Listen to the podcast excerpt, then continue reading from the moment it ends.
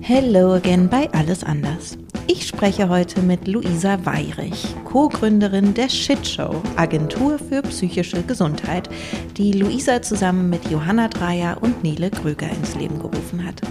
Mit der Shit Show beraten die drei unter anderem Unternehmen dazu, wie sie sich rund um das Thema Mental Health besser aufstellen können und Burnout und Co. im besten Fall mit den richtigen Maßnahmen und einer offenen Kultur nicht nur entgegenwirken, sondern zuvorkommen können. Habt viel Spaß beim Zuhören. Unser Partner für diese Folge ist McKinsey, denen Vielfalt im Unternehmen ein großes Anliegen ist. Sahil Tesfu, die ihr vielleicht schon aus Folge 12 von Alles anders kennt, ist Juniorpartnerin bei der Unternehmensberatung. Und ich habe sie gefragt, Sahil, warum arbeitest du eigentlich gerne bei McKinsey? McKinsey war für mich immer eine super Plattform, um mich ähm, persönlich weiterzuentwickeln. Ich habe super viele Trainings durchlaufen können. Ich habe super viel gelernt, auch von den Kolleginnen und Kollegen, mit denen ich zusammenarbeiten darf, die alle ganz diverse Hintergründe haben. Und ähm, ist die Möglichkeit, einen Platz am Tisch zu haben, wenn wichtige Entscheidungen getroffen zu werden und eine Stimme zu bekommen. Ähm, und ich würde mich freuen, wenn wir dann noch viel mehr weibliche Stimmen auch am Tisch hätten. Deswegen ähm, freue ich mich über alle neuen Kolleginnen, die da draußen vielleicht drüber nachdenken. Wenn du jetzt Lust bekommen hast, bei McKinsey einzusteigen, dann bewirb dich unter karriere.mckinsey.de. Alles anders? New Work kann doch wohl jeder. Ich würde auch gerne mal vom Strand arbeiten. Wir sind doch alle voll diverse. Etwas ganz Kluges mit Change Management. Ich denke, Flexibilität ist wichtig. Also ein Kickertisch ist absolut notwendig. New Work, Gehaltstransparenz, Recruiting, Work-Life-Balance. Alles anders. Hallo Luisa, schön, dass du dir Zeit für mich nimmst. Hallo, vielen Dank für die Einladung. Ähm, von 2007 bis 2017 haben sich die Krankentage wegen psychischer Erkrankungen in Deutschland verdoppelt. Warum geht es uns allen so schlecht? Ja, das stimmt. Tatsächlich sind mittlerweile psychische Erkrankungen die zweithäufigste Ursache für Krankheitstage im Beruf und sie sind tatsächlich auch der häufigste Grund für Frühverrentungen. Mm, es gibt ja eigentlich so zwei Richtungen, in die man jetzt argumentieren kann. Zum einen kann man natürlich sagen, dass unsere heutige Arbeit durch die dynamischen wandelnden Arbeitswelten und die zunehmende Eigenverantwortung, die Pluralität von Beschäftigungsformen und die vielen Kommunikationswege, dass die mit ganz viel Stress und auch Existenzängsten einhergehen. Also ein wichtiger Auslöser für psychische Erkrankungen, das sehen auf jeden Fall auch Fachleute darin, dass wir im Arbeitsalltag immer größeren Stress eigentlich ausgesetzt sind. Also das ist definitiv ein Treiber, der, der damit einhergeht. Mm, aber auch die größere Sensibilität für psychische Probleme spielt hier auf jeden Fall eine Rolle. Weil früher wurden häufig nicht die psychischen Erkrankungen diagnostiziert, sondern dann erst die körperlichen Spätfolgen. Das ist dann sowas wie Rückenprobleme geworden. So, ja, der hat jetzt Rücken oder sowas wie Herz-Kreislauf-Erkrankung oder Migräne oder ja sogar Magengeschwüre. Ähm, das heißt, das Gute an den steigenden Zahlen ist, dass die Diagnosen genauer werden, dass Betroffene entsprechend die richtige, aber auch die frühzeitige Behandlung bekommen. Mm, und gleichzeitig bedeutet es aber natürlich auch, dass wir einiges an der Arbeit verändern müssen, dass wir Arbeitsstrukturen so, so formen müssen, dass wir psychisch gesund bleiben und dass sie unsere psychische Gesundheit schützen. Ähm, genau. Ist es denn aber so, dass ähm, hängt es wirklich nur mit dieser Arbeitsbelastung zusammen oder hauptsächlich damit zusammen oder ist es auch irgendwie privater Stress, ähm, der dazu kommt? Ich habe irgendwie das Gefühl, Digitalisierung, ähm, ich will nicht alles darauf schieben, ja, aber ich merke, ich habe schon diese Momente, glaube ich, die wir alle haben. Ich irgendwie am Wochenende äh, dreimal durch den Facebook, Instagram, E-Mail-Zirkel gegangen bin, dass ich so denke, oh Mann, jetzt die Belastung wird mir eigentlich zu groß und trotzdem bin ich irgendwie total äh, gefangen in der, in der Sucht, in der hm. Screensucht irgendwie. Ja, ja, also Stichwort digitaler Stress, all die vielen blinkenden genau. Emojis und äh, Nachrichtenchannels, die wir so auf einem Minigerät, unserem Handy haben, das geht natürlich damit einher. Solche Themen wie Termindruck, all das äh, kann sich auch negativ auf unsere psychische ähm, Gesundheit schlagen. Mhm. Und wenn du über so psychische Erkrankungen sprichst, was sind da die häufigsten in Deutschland? Ähm, zu den häufigsten Krankheitsbildern in Deutschland, vor allem im Arbeitskontext, zählen die Angststörungen und Depressionen. Ähm, auch Sucht, also so Störungen durch Alkohol oder Medikamentengebrauch gehören dazu. In Deutschland ist es tatsächlich so, dass ein Viertel, also circa 27,8 Prozent der Erwachsenen von einer psychischen Erkrankung betroffen sind. Das ist natürlich echt eine ganz schön hohe, hohe Zahl. Bei uns in der Arbeit mit der Shitshow geht es tatsächlich viel um Burnout, stressbedingte Erschöpfung, solche Themen. Und dementsprechend dreht sich in unserer Arbeit dann ganz, ganz viel auch um die Vermeidung, aber auch um einen Umgang mit Stress am Arbeitsplatz. Mhm. Und äh, also genau, du sagtest gerade schon so Burnout. Ähm, ich habe immer das Gefühl, Burnout ist so die letzte Instanz eigentlich, ne? wenn gar nichts mehr geht. Ähm, ist das der Punkt, an dem ihr ins Spiel kommt? Oder im besten Fall natürlich ja vorher schon, oder? Also irgendwie den Burnout gar nicht erst passieren lassen, ja. wäre ja wahrscheinlich das größte Ziel. Absolut, genau. Im Idealfall kommen wir schon vorher ins Spiel. Zum einen, dass wir gemeinsam mit Unternehmen Arbeitsstrukturen so formen, dass sie eben an, Angestellte, ArbeitnehmerInnen nicht mehr so herausfordern, dass sie so strukturiert sind, dass man sich gegenseitig auch im Team entlasten kann, aber auch, dass Arbeitnehmer und Arbeitnehmerinnen mm, ein Rüstzeug mit an die Hand gehen, mit Stress, stressigen Situationen umzugehen, mit stressigen Phasen umzugehen, selbst für sich zu gucken, was sind dann wiederum Psychohygienephasen, wo ich mir Regeneration verschaffen kann Psychohygiene, ähm, sagt man. ähm, ja, man kann, also wenn man von Psychohygiene spricht, das sind dann quasi all die Maßnahmen, die man machen kann für sich, um, um zu schauen, dass es der eigenen Psyche gut geht. Es war jetzt ja auch während Corona ganz, ganz viel in aller Munde. Was kann man machen, um, um psychisch gesund im, aus dem Lockdown zu gehen? Psychohygiene im Homeoffice quasi. Mhm. Habt ihr denn jetzt, äh, habt ihr einen rasanten äh, Auftragsanstieg ähm, verzeichnen können in diesem Jahr durch Corona? Ja, tatsächlich war das Jahr für uns ähm, seit Corona so ziemlich eine Achterbahnfahrt. Ähm, wir waren vor Corona recht analog unterwegs tatsächlich. Ähm, wir haben ja diese vier Objekte, die Mood-Suits, äh, simulative Objekte, die man sich aufsetzen kann und mit denen man Symptome einer Depression oder Angststörung erfahrbar machen kann. Mhm. Ähm, und die sind nicht ganz so Corona-tauglich. Ja. Ähm, und wir hatten ganz, ganz viele schöne Projekte Anfang 2020, äh, auf die wir uns total gefreut haben. Und dann kam Corona, dann wurden sukzessive all die Projekte, die Events, die Panel-Diskussionen, auf die wir eingeladen worden waren, sukzessive abgesagt. Ähm, ja, und dann mussten wir uns ziemlich schnell was neu überlegen und ähm, haben dann angefangen, digitale Formate zu kreieren digitale Trainings, aber auch wirklich so längere Learning Journeys quasi, die rein online stattfinden. Ähm, und das hat jetzt so, ja, ziemlich ein halbes Jahr gebraucht, dass wir die Formate irgendwie gut ausarbeiten konnten, aber gleichzeitig, dass Leute quasi auch davon erfahren. Und jetzt gegen Ende des Jahres ist es tatsächlich ganz schön stressig für uns geworden. Da mussten wir jetzt, mussten wir oder müssen wir gerade so ein bisschen nach unserer psychischen Gesundheit schauen, dass, mm. dass es nicht zu viel wird und, ähm, Genau, also wir merken vor allem jetzt gegen Ende des Jahres tatsächlich sehr, sehr viele, ja, eine höhere Anfrage oder mehr Anfragen als sonst. Ich habe das Gefühl, dass viele Arbeitgeber und Arbeitgeberinnen irgendwie auch ganz gern ihren Mitarbeitern noch was an die Hand geben wollen, so nach diesem ja doch sehr herausfordernden Jahr. Mhm. Auf jeden Fall. Also mhm. ich habe auch ähm, hier die Gespräche, die ich dieses Jahr für den Podcast geführt habe, da ging es eigentlich in jedem Gespräch an irgendeinem Punkt auch darum, wie zehrend das Jahr eigentlich war für die, für die Leute. Ne? Also weil einfach zur Arbeitsbelastung so viel nochmal obendrauf kam, was wir alle irgendwie so verarbeiten mussten und so. Und natürlich auch sehr viel, was Angst gestört hat oder so eine Unsicherheit irgendwie gegeben hat. Ne? Und das, das nimmt ja auch sehr viel Energie irgendwie. Oder äh, ich habe so das Gefühl, wir mussten alle auf jeden Fall mehr Energie aufbringen und wir sind alle ganz schön müde jetzt zum Ende dieses Jahres irgendwie. Was ja auch mhm. klar ist, ne? Also ich meine, what a year irgendwie. Aber hallo. ja, das kann man wirklich laut sagen. Ja, das, das empfinde ich tatsächlich auch so.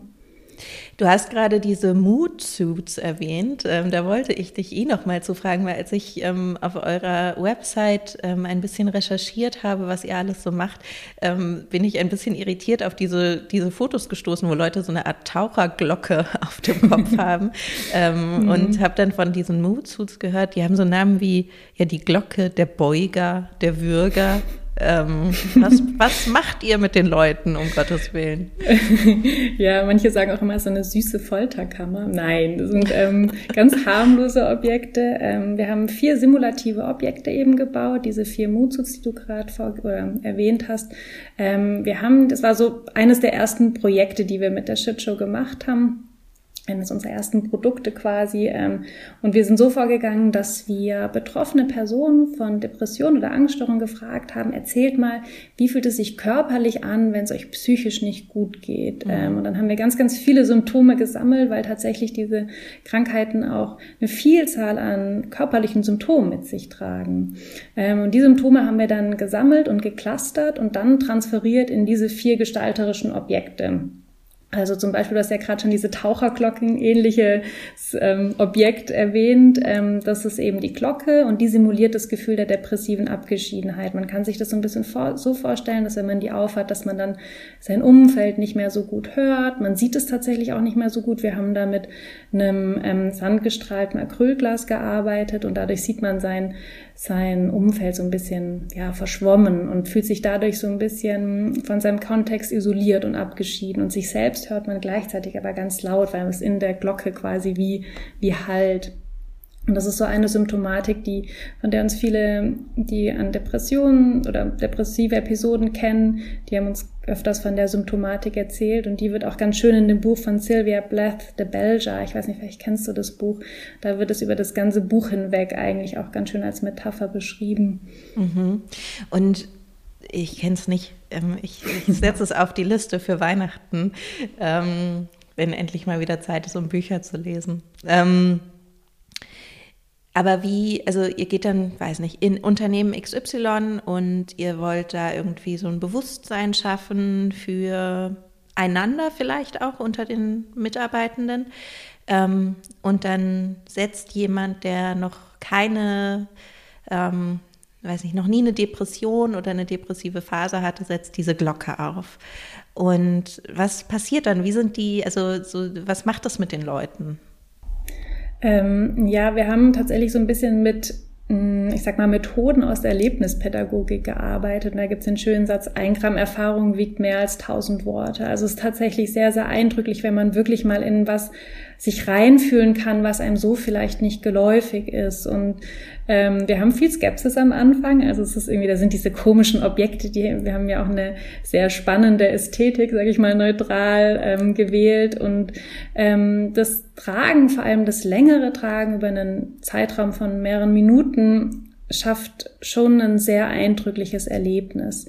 Und wir nutzen eben diese Objekte im Rahmen von Workshops. Wir sensibilisieren damit Führungskräfte, eben wie du gerade schon ganz schön herausgehoben hast, Leute, die vielleicht zuvor noch keine Berührungspunkte damit haben ähm, zu dem Themenfeld der psychischen Erkrankungen. Ähm, wir hatten zum Beispiel, ich kann ja so eine kleine Geschichte erzählen, wir hatten ganz am Anfang ähm, eine Kooperation mit einer Tagesklinik, wo wir eine Ausstellung gemacht haben mit unseren simulativen Objekten, also mit den Moodsuits und da konnten Patienten und Patientinnen ihre Angehörigen mitbringen und quasi denen mal ihre Symptomatik aufsetzen, sofern sie da so. jetzt in den vier Objekten da Das war waren. so eine psychosomatische Tagesklinik oder?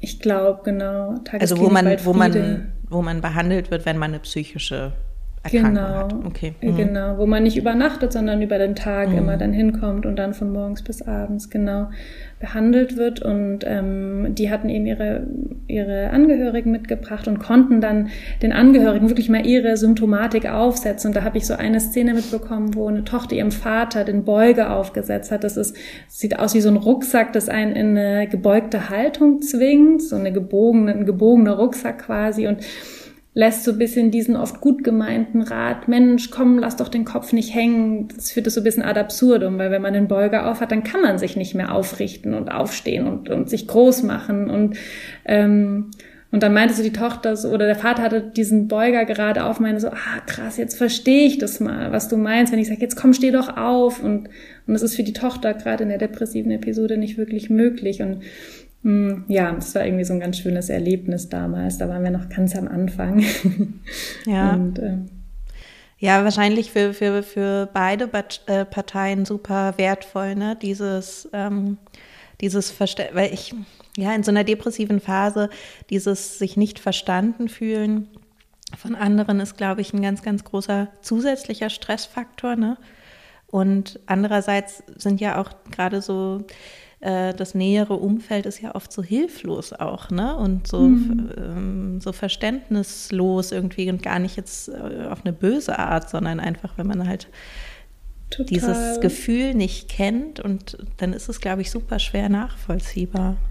Total. Und das Gleiche kann man tatsächlich auch auf den Arbeitskontext transferieren, dass viele mhm. Führungskräfte auch gern sensibler damit umgehen wollen würden, wenn sie, man wenn sie vielleicht gemerkt haben, oh Mensch, mit meinem Mitarbeiter, meiner Mitarbeiterin XY, ich glaube, der geht's nicht so gut oder dem geht's nicht so gut und, und sich quasi auch wünschen, da sensibel mit umzugehen und irgendwie so ein, ein Rüstzeug an Kommunikation und Verständnis ähm, und Do's and Don'ts an die Hand zu bekommen. Ähm, und da kommen wir ins Spiel.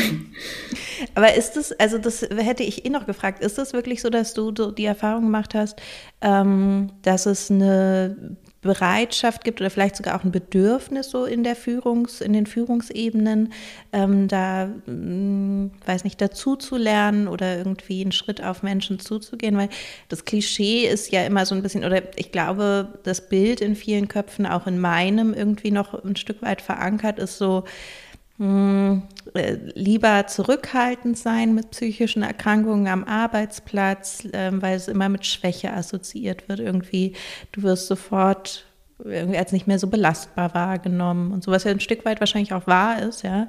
Ähm, aber äh, natürlich ist die, ist die offene Kommunikation dann oft sehr hilfreich und trotzdem habe ich das Gefühl, es ist gerade das ist so der schwerste Punkt immer noch. Total. Ähm, wir erleben das tatsächlich komplett unterschiedlich. Also es ist wie schwarz und weiß oder es sind, wir haben da ganz unterschiedliche Erfahrungen mittlerweile gesammelt. Ähm, es gibt Führungskräfte, die sind total wissensbegierig und wollen da ganz viel machen. Es gibt andere, die noch so ein bisschen, ja, nee, uns geht's doch allen gut. Ähm, wir sind doch alles fit und gesund. Aber da, und da knüpfen wir so ein bisschen an, an das, was wir gerade besprochen haben, ist tatsächlich Corona hat so ein bisschen wie ein Brennglas äh, gewirkt und gle gleichzeitig auch die Zahlen, die du zu Beginn vorgelesen hast, dass von 2007 bis 2017 sich die Krankheitstage eben verdoppelt haben, dass da immer mehr ein Druck herrscht, gerade auch für Führungskräfte was zu tun, Situationen zu ändern. Und Führungskräfte haben da eben nochmal eine größere Strahlkraft zum einen als Vorbildfunktion, aber eben auch um, um bestimmte Dinge in der Teamkultur zu verändern, in der Organisationskultur, um, um Dinge zu signalisieren, dass eben die psychische Gesundheit ein schützenswertes Gut zum Beispiel ist und mhm. dementsprechend Strukturen und Kommunikation ähm, danach ausgerichtet werden soll eins, also ich weiß nicht, ob es euer Motto ist, aber eins einer eurer Leitsprüche ist ja, a shit shared is a shit spared. Das finde ich super. ähm, und da geht es ja genau darum, ne? einfach ähm, in die Kommunikation zu gehen über ähm, psychische ähm, Probleme, die man vielleicht auch hat oder ähm, ich weiß nicht, darf man psychische Probleme eigentlich sagen? Oder ja? Ich denke ähm, schon. Wir, wir versuchen, also wir arbeiten viel mit englischsprachigen Firmen und da ist der Begriff Mental Health immer so dankbar, weil der so beides umfasst. Mhm. Ähm, ähm, Gesundheit genau, und die Erkrankung. Genau, und ja. im Deutschen sprechen wir halt von psychischer Krankheit, psychischer Gesundheit und Mental Health umfasst das beides so ein bisschen. Aber ja, man kann die, auf jeden Fall psychische Probleme oder Erkrankungen oder okay. Äh, Leiden. Ähm, dieses Tabu, ähm, was wir ja gerade auch schon angesprochen haben. Ähm, was wäre so die konkrete Herangehensweise, die du dir wünschen würdest, ähm, um diese dieses Tabu aufzubrechen, ähm, gerade in der Arbeitswelt. Also ich glaube, bei diesem Thema ist es immer auch ein bisschen schwierig, so gesamtgesellschaftlich und Arbeitswelt zu trennen, weil es irgendwie miteinander zu tun hat, sicherlich. Und trotzdem, glaube ich, ist der Arbeitsplatz für viele Leute immer noch so, hm, noch so besonders abgeschirmt, ne, was dieses Thema angeht.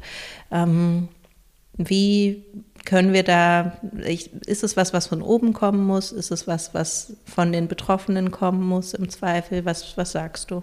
Hm.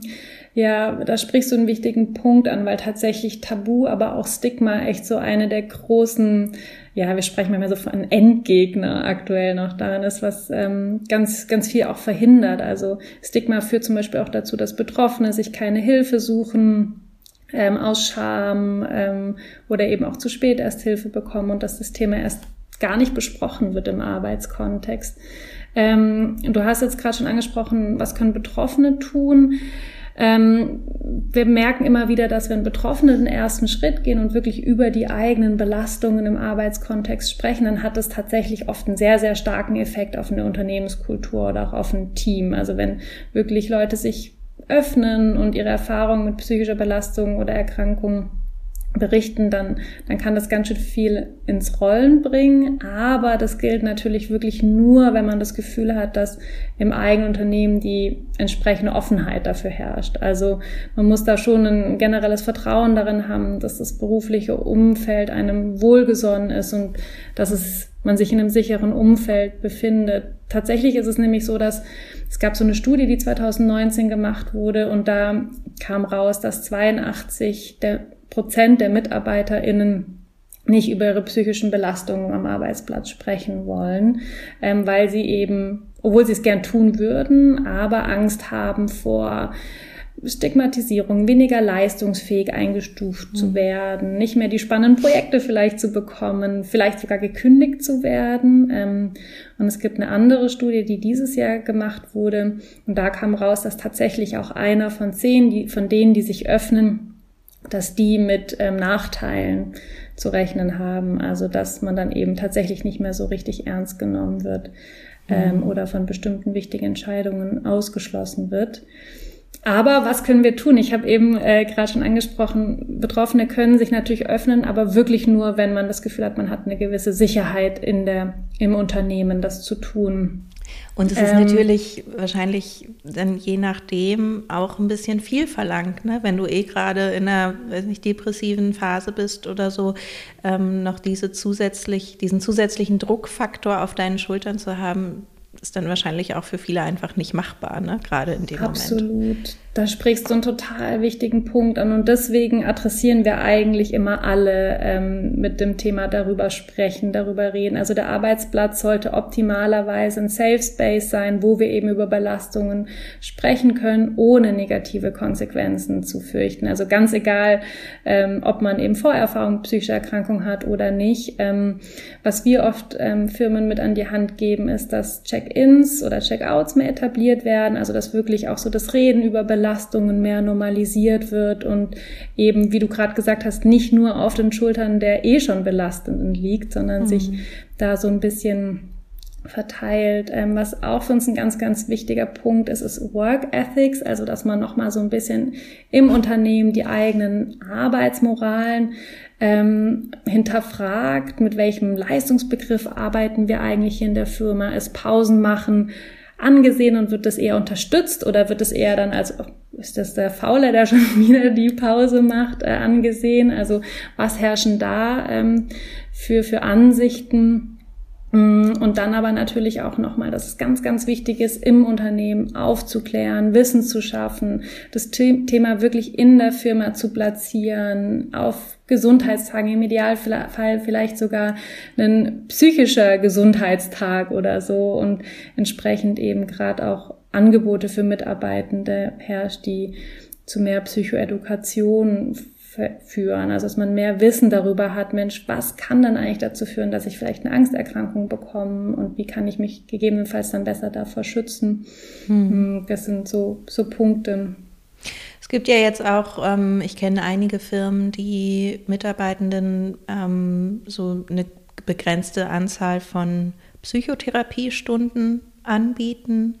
Ähm, ich erinnere mich an eine, mm, vor zwei Jahren oder so ist mal so ein, so ein Brief ähm, viral gegangen, eine E-Mail, Brief, eine E-Mail, die ähm, äh, die eine Führungskraft geschrieben hat an ihr Team und gesagt, da stand in dieser E-Mail, ähm, ich nehme mir heute einen Mental Health äh, Tag, weil mir geht's nicht gut. Ah, und, ja. ähm, und ich äh, möchte mir heute Zeit nehmen, um wieder zu Kräften zu kommen, um dann mein Bestes geben zu können. Und das Gleiche möchte ich von euch auch. Ähm, und das, ich, ich kann leider den genauen Kontext nicht mehr nennen, aber ich diese. Kann dir Ihr kannst du ihn mir nennen. Ah, Wenn du magst, genau. Wir haben, ähm, das ist eine der Best Cases, mit denen wir ab und zu arbeiten, weil das äh, echt eine schöne Geschichte ist. Ähm, da hat eine Arbeitnehmerin tatsächlich aus Silicon Valley, glaube ich, an ihr ganzes Team geschrieben, dass es ihr gerade nicht so gut geht und dass sie aufgrund von äh, Mental Health Issues eben jetzt so ein paar Tage frei nimmt und mhm. hofft, dass sie am Montag wieder mit neuer Energie da sein kann. Hat der CEO ihr persönlich an alle und an sie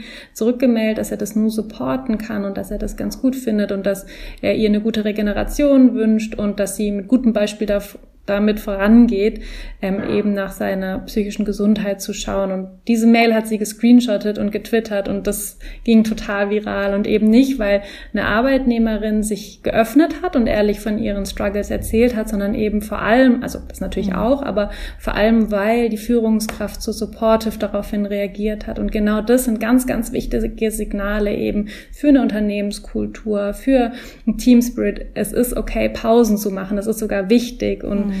Ähm, genau, das war eine, ein schönes, schönes Best Case quasi. Was, was, ich, was ich noch halb wenigstens wiedergeben konnte, aber gut, dass, ähm, dass, dass du es kennst. Mhm. Ähm, aber glaubst du, ich hatte jetzt zwei Sachen gleichzeitig angefangen, so, ähm, so Tools, die man, also so, so Möglichkeiten, die man Mitarbeitenden an die Hand geben kann, wie zum Beispiel irgendwie eine, eine Anzahl von Therapie-Sessions oder auch, weiß nicht, vielleicht ein Kontingent genau an solchen Mental Health-Tagen, die man einreichen kann. Sind das so zukunftsweisende Schritte für Unternehmen oder was hältst du davon? Was, was für Maßnahmen gibt es, die man konkret angehen kann?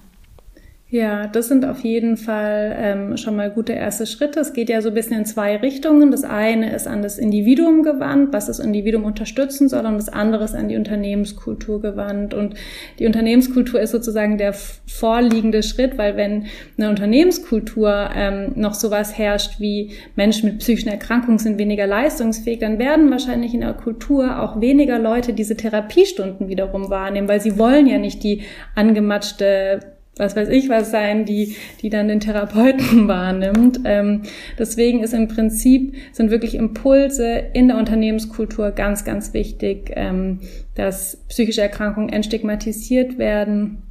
Ähm, das ist so für uns immer so der erste wichtige Impuls. Und dann aber natürlich auch die Arbeit, Arbeitnehmer, Arbeitnehmerinnen mit entsprechenden Dingen auszurüsten von Resilienzkursen über eben Psychotherapie. Ähm, das sind mhm. natürlich schöne Maßnahmen und die Führungskräfte zu sensibilisieren.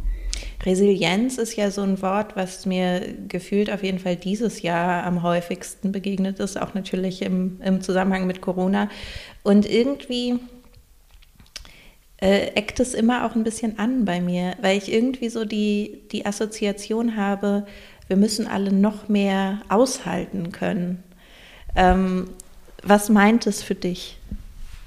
Ja, das verstehe ich. Ich finde, es geht auch so ein bisschen Hand in Hand ähm, mit der ganzen Self-Care-Bewegung. Also Self-Care hat ja ziemlich Karriere gemacht und es gibt einen ganzen Riesenmarkt drumherum. Ähm, wir versuchen so ein bisschen weg von Self-Care und damit auch Resilienz hin zu Common Care zu kommen, also dass quasi weniger Druck auf das Individuum herrscht. Du hast es, finde ich, gerade schon ganz schön gesagt, so mehr aushalten zu können, noch resilienter zu sein. Was, du bist gestresst, dann meditier doch mal mehr. ja, genau. das, ähm, das ganze psychische Gesundheit halt wirklich als Common Care Gedanken zu sehen.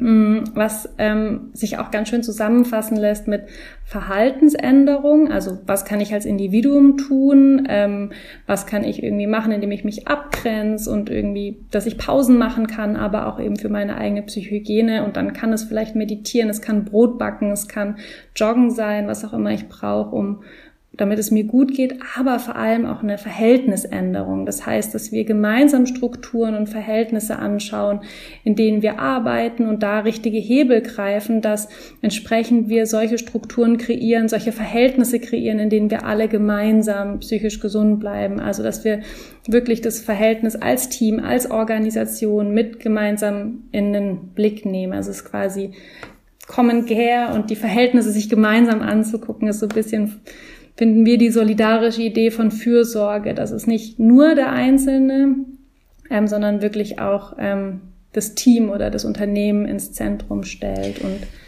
aber mm, wie, wie sehe das jetzt im Idealfall aus? Also ähm, ich, also ich kümmere mich um mich selbst, aber ähm, weiß nicht, meine Chefin kümmert sich auch noch ein bisschen drum, dass ich mich um mich selbst kümmere oder wie? Also jetzt sag nee, noch mal dein, kurz. Genau, dann ähm, deine Chefin kümmert sich, dass im Team es entsprechende Arbeits Kulturen herrscht, in denen es okay ist, Pausen zu machen, dass du Zeit für dich nehmen kannst, dass du vielleicht eine bessere Vereinbarkeit ähm, mit deinem Job für deine Familie hast. Vielleicht bist du alleinerziehende ähm, Mutter und brauchst deswegen eine bessere Flexibilität.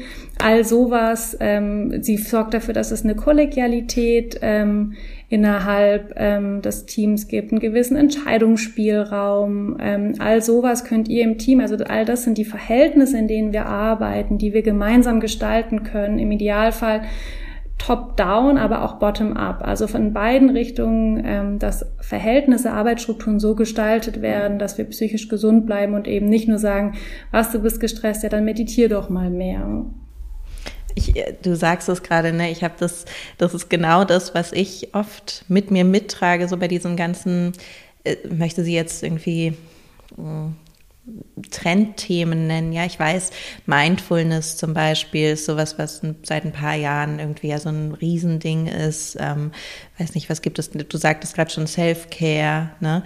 Ähm, also diese ganzen Begrifflichkeiten und, und, und Themen, die sicherlich, ich möchte denen überhaupt nicht absprechen, dass sie eine Wichtigkeit haben. Ne? Also gerade Achtsamkeit und so weiter für, für psychische Gesundheit ist, glaube ich, enorm wichtig. Und trotzdem begegnet es mir teilweise so oft, dass es mir fast noch mehr Druck macht, weil ich nämlich genau dieses Gefühl bekomme, so, äh, mir geht's gerade nicht so gut, ich, äh, ich habe nicht genug meditiert oder ich muss jetzt dringend mehr meditieren oder ich muss jetzt dringend mal wieder Yoga machen und das gar nicht mehr aus so einem eigenen Bedürfnis herauskommt unbedingt, sondern eher aus so einer Art Peer Pressure, so.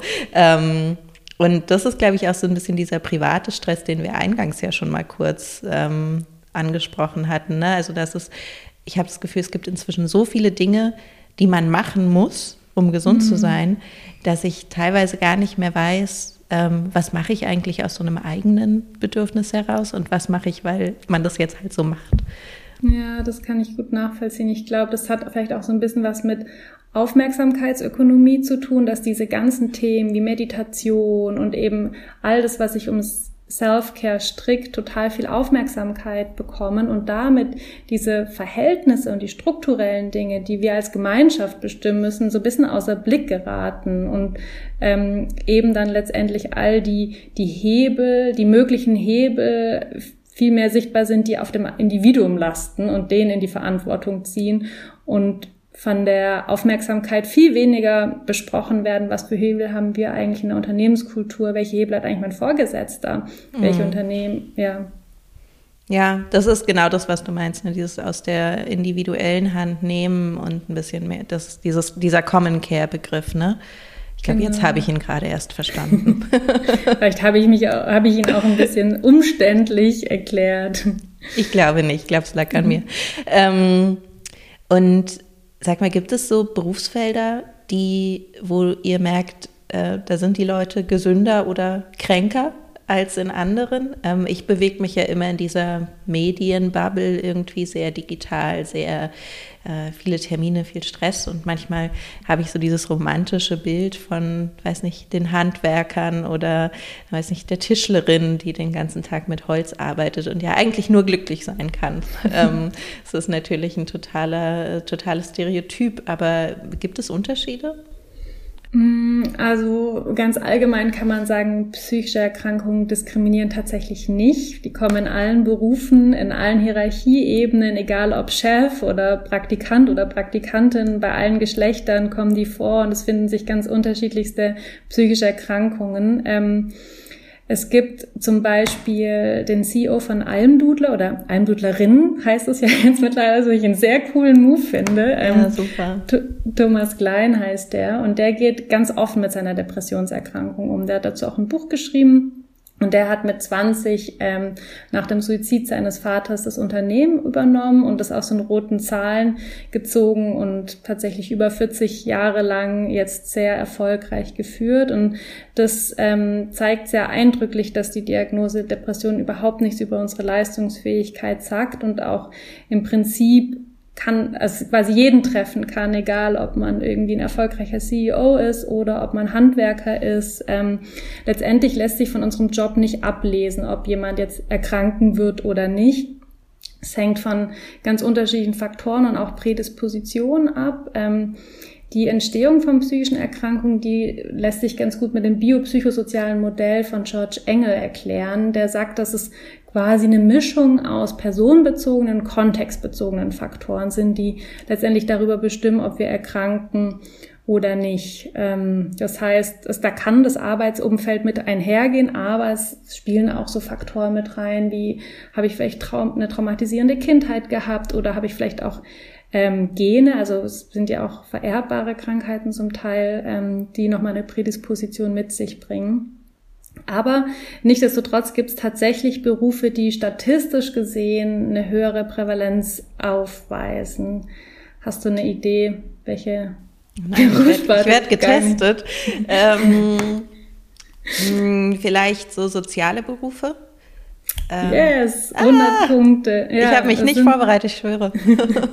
das glaube ich dir auf jeden Fall. Nee, es sind tatsächlich soziale Berufe, die eine höhere Prävalenz aufweisen. Ähm, Altenpflege, Sozialverwaltung, Erzieherinnen, Heilerziehungspflegerinnen, ähm, das sind tatsächlich Berufsgruppen, wo erhöht psychische Erkrankungen mhm. vorkommen. Es kann natürlich damit einhergehen, dass es sehr emotional fordernde Arbeiten sind, ähm, Emotionsarbeit, Emotionsregulierung, dass man oft auch seine eigenen Emotionen runterdrücken muss und eine Maske aufsetzen muss vor dem Patienten, vor den Kindern.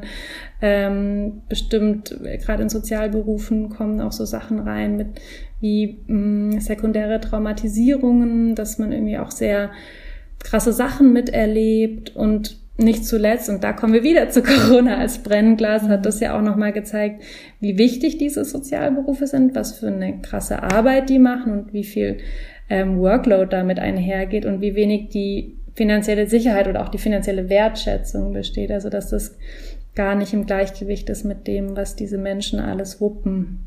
Mhm. Hm. Es gibt sicherlich noch viele weitere Gründe, weshalb Sozialberufe vor allem ähm, da vor allem psychische Erkrankungen vorkommen.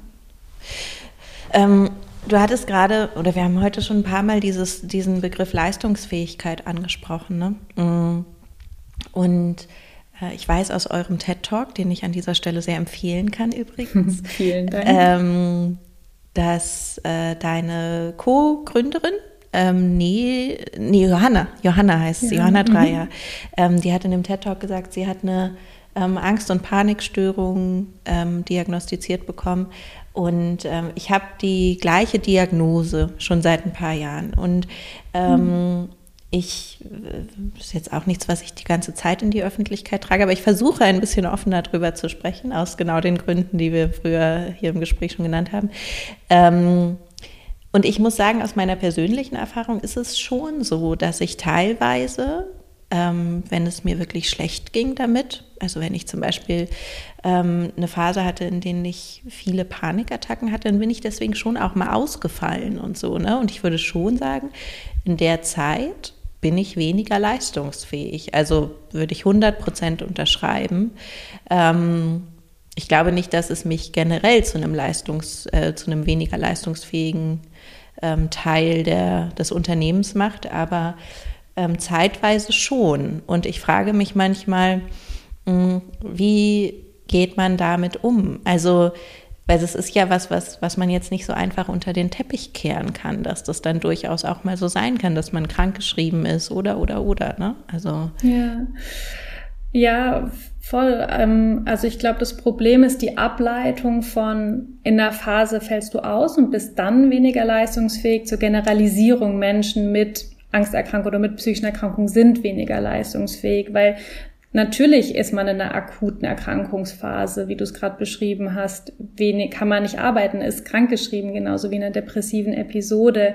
Aber eben nur, weil das, also das lässt sich ja nicht dann auf die komplette Leistungsfähigkeit einer Person übertragen. Im Prinzip kann man das ja eigentlich ganz gut mit jeder anderen physischen Krankheit ähm, vergleichen. Also wenn ich irgendwie einen Bandscheibenvorfall habe, dann falle ich vielleicht auch richtig lang aus, weil ich muss dann noch in die Reha und all das kann passieren. Mhm. Oder vielleicht, wenn ich eine andere physische chronische Krank Erkrankung vielleicht sogar habe, wo ich immer mal wieder ausfalle. Oder es gibt ja auch einfach Menschen, die empfindlicher sind für Erkältungen und mehrmals im Jahr einfach eine fette Erkältung haben und dann eine Woche sich ins Bett liegen müssen. Aber das hat ja nichts davor, damit zu tun, wie diese Person davor oder danach leistungsfähig ist. Mhm. Aber glaubst du, also ich merke ja gerade, dass es äh, sogar mich selbst angeht, dass ich vielleicht noch ähm, umschiften muss im Kopf, ja, was meine, was meine Vorurteile auch mir selber gegenüber angeht. ähm, aber ich kann irgendwie schon verstehen und vielleicht auch, weil ich das halt eben selber noch nicht ganz verinnerlicht habe, dass wenn sowas einmal offengelegt wurde, dass es da ein Problem gibt, was vielleicht auch wiederkehrend ist, ja, wie in meinem Fall oder auch in vielen anderen Fällen natürlich, genauso wie bei Menschen mit Depressionen oder so kann es ja sehr gut sein, ähm, dass im Team vielleicht auch so ein bisschen äh, ähm, Angst entsteht, dass die Verlässlichkeit nicht so ganz gegeben ist. Weißt du, also dass es immer so ein bisschen wackelig mhm. sein kann oder so. Ähm, wie kann man das in Zukunft, also so was wäre, braucht es mehr Aufklärungsarbeit, braucht es mehr, noch mehr Offenheit, ähm, diese Check-ins, die du vorhin zum Beispiel genannt hast, wäre das eine Maßnahme? Also wie kann man da rangehen? Hm. Ja, also ich kann ja auch aus Erfahrung sprechen. Ähm, Johanna hat eben die gleiche Diagnose wie du und Nele hat Erfahrung mit depressiven Episoden. Das heißt, zwei meiner engsten Kolleginnen sind quasi auch betroffen. Und natürlich gibt es auch Phasen, wo es den beiden nicht so gut geht, genauso wie es bei mir auch Phasen gibt, wo es mir, ohne dass ich erkrankt bin, ähm, mal vielleicht ich irgendwie weniger leistungsfähig bin. Ich hatte im Sommer irgendeine Phase, wo es mir nicht gut ging oder eben auch, wo ich richtig erkrank und ähm, eine Grippe habe für zwei Wochen, in denen ich ausfalle. Und uns tut tatsächlich total gut, eben darüber zu reden. Wir haben das Glück, dass wir die psychologische Sicherheit haben, im Team das besprechen zu können und danach zu fragen, was brauchst du gerade, wie kann ich dich unterstützen? Und das ist eben ähm, das Schöne auch an Check-ins, dass auch fernab von ähm, vielleicht einer akuten psychischen Erkrankungsphase man über Belastung sprechen kann und dann Kapazitäten und Ressourcen gemeinsam aufteilen kann ähm, auf die Schultern vom Team. Ähm, und ich bin mir sicher, auf der anderen Seite, und das ist quasi meine Erfahrung, erleben deine Kolleginnen und Kollegen ja dann auch, wie du in der Phase, wo es dir gut geht, ähm, grandiose Arbeit machst vielleicht oder einfach eine, eine tolle Kollegin bist. Ähm, und das, ich hoffe, das ähm, hören die jetzt alle. und das nicht generalisiert werden kann von diesen Phasen hin zu deiner ständigen Arbeit. Ja, ja, ich glaube, es ist wahrscheinlich genau darin begründet, dass einfach die, das Bewusstsein ähm, und vielleicht auch der Wissensstand bei vielen noch nicht so ganz da ist. Ne? Also die Akzeptanz ähnlich wie mit, mit körperlichen Krankheiten ist halt für, für psychische Erkrankungen einfach noch nicht so ganz da. Ne? Das hat man ja auch an diesen Zahlen gemerkt, die du vorhin genannt hast. Ähm, was sagtest du, 82 Prozent der mhm. Mitarbeitenden wollen darüber nicht sprechen mit der, auf der Arbeit. Das ist ja eine wahnsinnige Zahl ja, entscheiden sich dagegen, obwohl sie es gern tun würden. Und ich denke auf der anderen Seite auch diejenigen, die noch keine Diagnose haben, sind ja nicht gefeit davor, vielleicht irgendwann zu erkranken. Mhm. Und da muss ich auch wiederum sagen, Johanna hat zum Beispiel sehr schmerzhaft erfahren müssen, was Stress ausmachen kann auf die eigene psychische Gesundheit. Also bei ihr hat chronischer Stress im Arbeitsleben durch so ähm, Arbeitsmoralvorstellungen wie Never Not Working, die damals so kursiert sind in ihren Anfang 20er Jahren, ähm, sich eben in diese Angststörungen hineingeschuftet, sage ich mal, und ist bei uns im Team, ist jetzt viel sensibilisierter dafür und bei uns im Team total aware, dass wir Pausen machen. Und dafür bin ich ihr extrem dankbar, weil man kennt es ja oft, dass man so im Tun und denkt so, ja, ja, das schaffe ich noch und merkt auch viel zu spät, wenn der Stress nachlässt, dass es viel zu viel wird. Nach stressigen Phasen werden Leute oft krank. Ähm, und da ist Johanna, ja. Ja, also das hat, muss ja gar nichts mit psychischen Erkrankungen zu tun haben, dass chronischer Stress einfach nicht gut für uns ist. Und da ist Johanna immer unsere Stress, unser Stress Police Woman, die ein Auge drauf hat. Ähm, und das ist natürlich auch voll von Vorteil. Also ein, eine Stress Police einrichten wäre eine Maßnahme für Unternehmen. Könnte man Fall. sicherlich machen. Sag mal, du hast bestimmt oder ihr mit der Shitshow jetzt, ähm, ich stelle mir vor, ihr habt sehr viele emotionale Momente auch in diesen Beratungen, die ihr macht, in den, ähm, in den, in den äh, Workshops und so weiter. Was waren da so die schönsten Momente, an die du dich erinnern kannst? Mm, also die schönsten Momente sind eigentlich immer, wenn wir das Gefühl haben, wir konnten gerade Impulse setzen und dann vielleicht Dinge anrollen, anstoßen, die vielleicht dann weiter passieren, auch wenn wir nicht mehr in der Firma sind. Ähm, wir haben neulich ein, äh, eine Keynote gehalten bei Zalando und danach total tolle, äh, total tolles Feedback von den Mitarbeitenden bekommen. Wir haben dann so Hashtag ShitshowRocks und so bekommen und einfach, dass wir da nochmal so einen Perspektivwechsel darauf gegeben haben, wie wichtig es ist, Stigma am Arbeitsplatz anzugehen, es gemeinsam als Team, als Individuen zu bekämpfen und das sind eigentlich immer so so die schönsten Momente, wenn wir das Gefühl haben, wir können da irgendwie Impulse setzen. Ähm, wir ecken mit unserem Namen ja dann doch auch oft sehr an und ähm, nicht alle finden es immer so perfekt. Neulich wurde, hat uns ein Kunde tatsächlich auch vorgeschlagen, wenn wir es nicht umnennen wollen. ähm, okay. Ähm, aber ja, eigentlich ist es immer. Ich finde es ja. super. Ich finde es perfekt, ehrlich gesagt. Ähm, ich bin auch über euren Instagram-Account ja auf euch gestoßen, den ich an dieser ah. Stelle auch sehr empfehlen kann. Den finde ich nämlich auch super. ähm, tatsächlich. Ach schön, vielen Dank. Wie ist es denn, habt ihr so, vertrauen sich extrem viele Leute euch an? Ich habe so, ich, ich musste so ein bisschen dran denken, weil ähm, immer wenn ich irgendwie auf Konferenzen bin oder so, dann kommen oft so Frauen zu mir, weil ich von Edition F bin und erzählen mir so ganz ähm, private Geschichten von sich. Ähm, so, also wie sie sich so als Frau in ihrer Arbeitswelt entwickelt haben oder warum sie gekündigt haben, warum sie sich selbstständig gemacht haben. Und da kommen so ganz viele Details immer auf, wo ich dann, also ich bin immer sehr dankbar für die Geschichten, muss ich sagen, aber ich frage mich auch oft, wir kennen uns gar nicht. Warum erzählst du mir gerade so viel? Und ich glaube, es kommt so dadurch, dass sie einfach so eine Identifikationsfläche dann in mir sehen durch dieses Edition F, diesen Edition F-Stempel. Habt ihr das mit so psychischen Erkrankungen? Erzählen Leute euch sehr viel?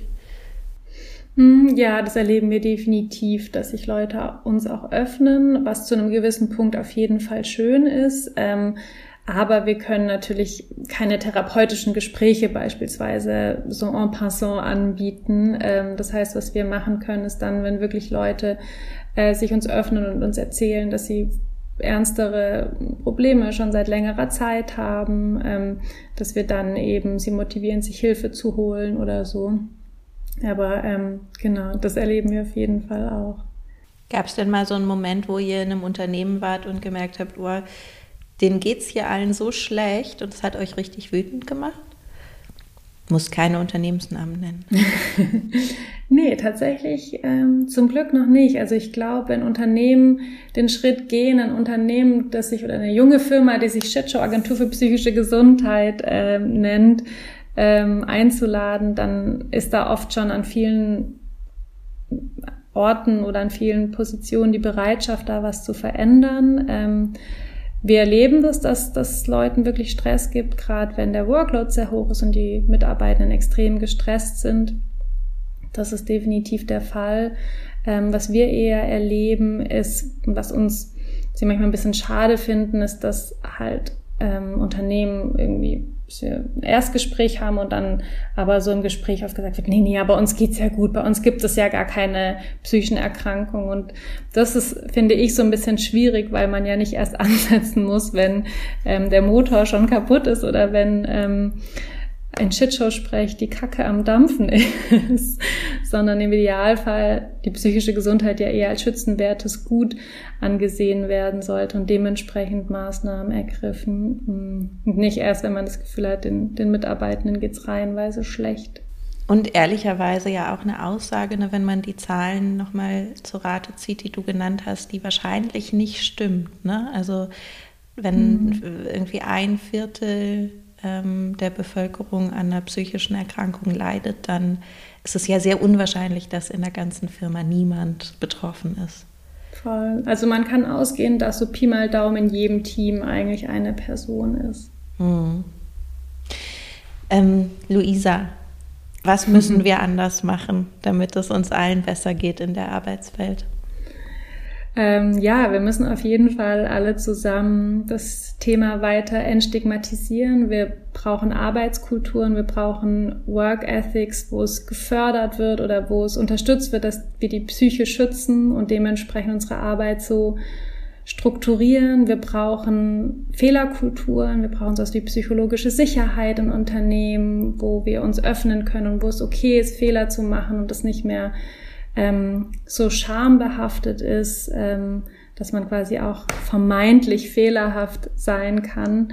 Es knüpft eigentlich auch ganz gut an das an, was wir vorher gesprochen haben. Es gibt das Feld der Neurodiversität ähm, ist quasi das Diversitätsbestreben von vielen Unternehmen hin dazu, dass auch Menschen mit verschiedenen neurologischen und mentalen Bedürfnissen in ihren ganz, ganz, in ihre Unterschiedlichkeit quasi wahrgenommen und respektiert werden. Also quasi auch das brauchen viel, viel mehr in den Diversity-Abteilungen Unternehmen. Mm, und ähm, vor allem sollte der Mensch sich nicht an seine Arbeit anpassen müssen, sondern die Arbeit an den Menschen. Also sprechen hier auch immer ganz gern von einer Ergonomie für die Psyche. Wir haben jetzt in der, im letzten Jahrhundert viel Zeit damit verbracht, ähm, alles für den physischen Körper für quasi so herzurichten, dass wir auf unseren orthopädischen Sitzkissen sitzen und auf guten Stühlen oder auch, dass das Fließband äh, irgendwie so gestaltet ist, dass die Handgriffe ergonomisch korrekt sind und nicht zu Langzeitbelastungen führen und damit dann irgendwie zu körperlichen Schäden. Und jetzt im 21. Jahrhundert sollte genau das eigentlich auch für die Psyche passieren. Ähm, genau. Jetzt kann man natürlich fragen, wie schützen wir denn die, die Psyche. Und da kann ich vielleicht nochmal so ein bisschen die Punkte zusammenfassen, ähm, über die wir heute gesprochen haben. Also wir brauchen eine ganz bewusste Gestaltung von Entlastungsphasen in Arbeitsprozessen, also dass wir eben nach Phasen der hohen Belastung ganz bewusst auch Pausen einplanen ähm, und Erholungsphasen wir haben ja auch darüber gesprochen, dass ähm, auch Beschäftigte darin geschult werden, ihre Belastungsgrenzen zu kennen. Ähm, da sind wir dann wieder beim, bei der Self-Care, bei der Resilienz angekommen und äh, solche Themen vielleicht auch wie Stressmanagement. Darin sollten ArbeitnehmerInnen auch unterstützt werden. Ähm, wir brauchen ein wertschätzendes, wertschätzendes Miteinander in, in Firmen. Das zeigt sich eben, haben wir auch viel darüber gesprochen, in der Kultur, in der Unternehmenskultur, aber auch ähm, in der Kommunikation. Und zu guter Letzt wäre es natürlich auch schön, wenn auch die Führungskräfte genau sowas vorlesen, also den Schutz auch ihrer eigenen psychischen Gesundheit in ihrer Haltung etablieren und das also dem Team vorleben. Ich äh, danke dir vielmals, nicht nur für die Zusammenfassung, sondern fürs ganze Gespräch. Und ich danke ähm, dir. Ich hoffe, dass wir mit dem Gespräch einen Impuls setzen.